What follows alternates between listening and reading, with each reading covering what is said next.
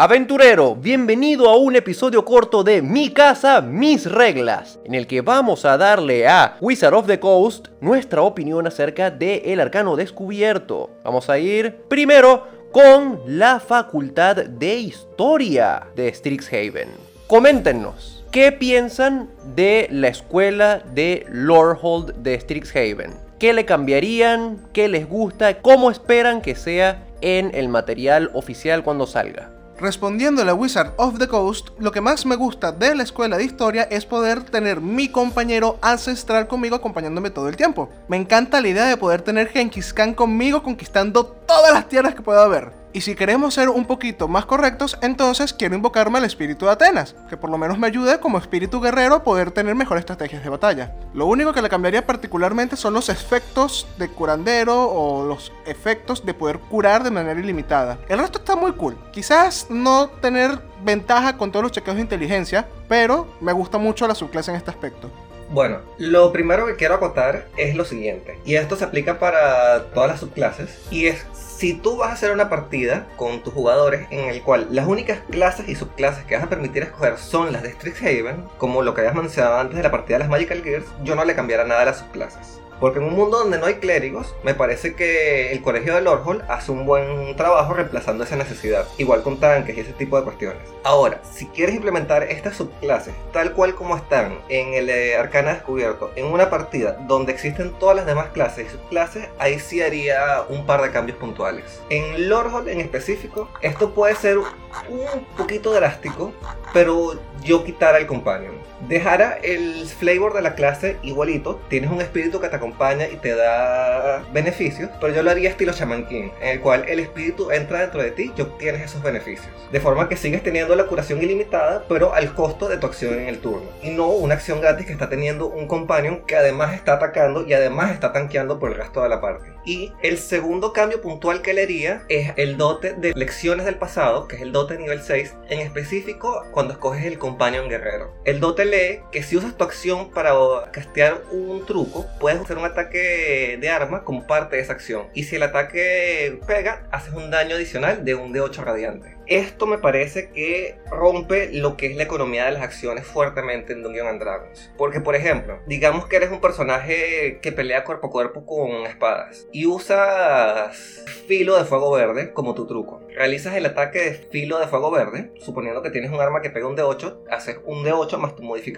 más un D8 de fuego por el efecto de filo de fuego verde, más el daño de fuego extra a un enemigo si hay un enemigo adyacente, más el ataque melee que te permite hacer este dote, que además hace un de 8 extra daño radiante. Entonces, lo mínimo que estás haciendo con tu acción, sin gastar ningún recurso, son 4 dados de 8 para un personaje nivel 6. Si eso le agregas la posibilidad de tener ataques extra o estar bajo el efecto de haste, que puedes tener dos acciones, una para atacar y otra para hacer un truco, o tienes dos armas y puedes usar tu bonus acción para hacer otro ataque, terminas teniendo un daño por ronda muy por encima del resto de los demás jugadores. Y por eso yo cambiaría este dote a que el ataque que haces como parte de la acción sea un ataque que haces en tu bonus acción. De resto, dejar a la escuela como está. Hay ciertas cosas que podrían ser retocadas, pero no quiero adentrar tanto, tanto en eso porque me parece que la escuela es muy divertida y muy flavorosa.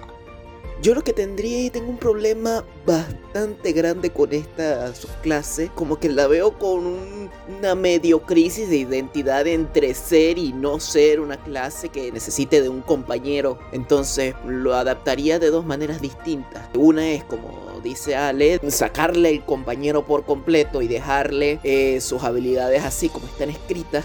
O hacerla una subclase enteramente dependiente del compañero, así como está escrito, y nerfearle los otros rasgos que tiene la subclase. Por ejemplo, las ventajas que te da a los checks de historia, quitárselas. El de 8 adicional lo cambiaría, lo, lo le bajaría a un de 4 el rasgo de ecos de guerra tendría que verlo bien cómo cambiarlo porque eso de darle debilidad a un, a un enemigo, a un efecto que el que yo quiera, es bastante poderoso para el juego. Y de allí para arriba se lo dejaría igual con los conjuros y los trucos adicionales adicionalmente le quitaría la, la habilidad de guerrero, que es cuando que utiliza un truco, hacer un ataque extra. Porque como dice Ale, mm, imagínate que agarras esta subclase, pero no como brujo, sino agarra alguna de las otras dos clases, pe- pero que no son brujos. Y luego haces cross class a brujo de Hexblade. Y además, entonces, tienes el daño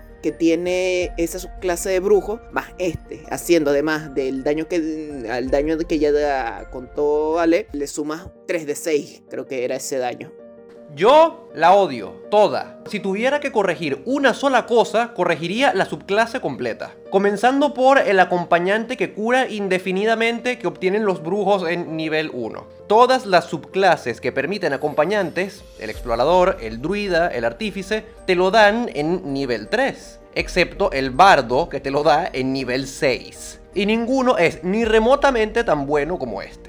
Para mí, el acompañante antiguo debería ser como mínimo un rasgo de nivel 6, con lo de la curación infinita corregido, evidentemente. En nivel 1 podría tener algo como el rasgo de lengua de plata del bardo, de la elocuencia, pero con pruebas de historia. Todas las opciones del rasgo de nivel 6 son versiones premium de rasgos completos que tenían subclases viejas, como el Caballero Arcano. Y la opción del Sabio en específico te da ventaja en cuatro tipos de pruebas de habilidad sin ningún tipo de restricción o costo lo cual me parece absurdo. Más que lecciones del pasado, este rasgo es como enterremos las subclases del pasado. Y bueno, duplicar el daño que le hagas a un enemigo por cerca de una ronda completa es un pelo excesivo.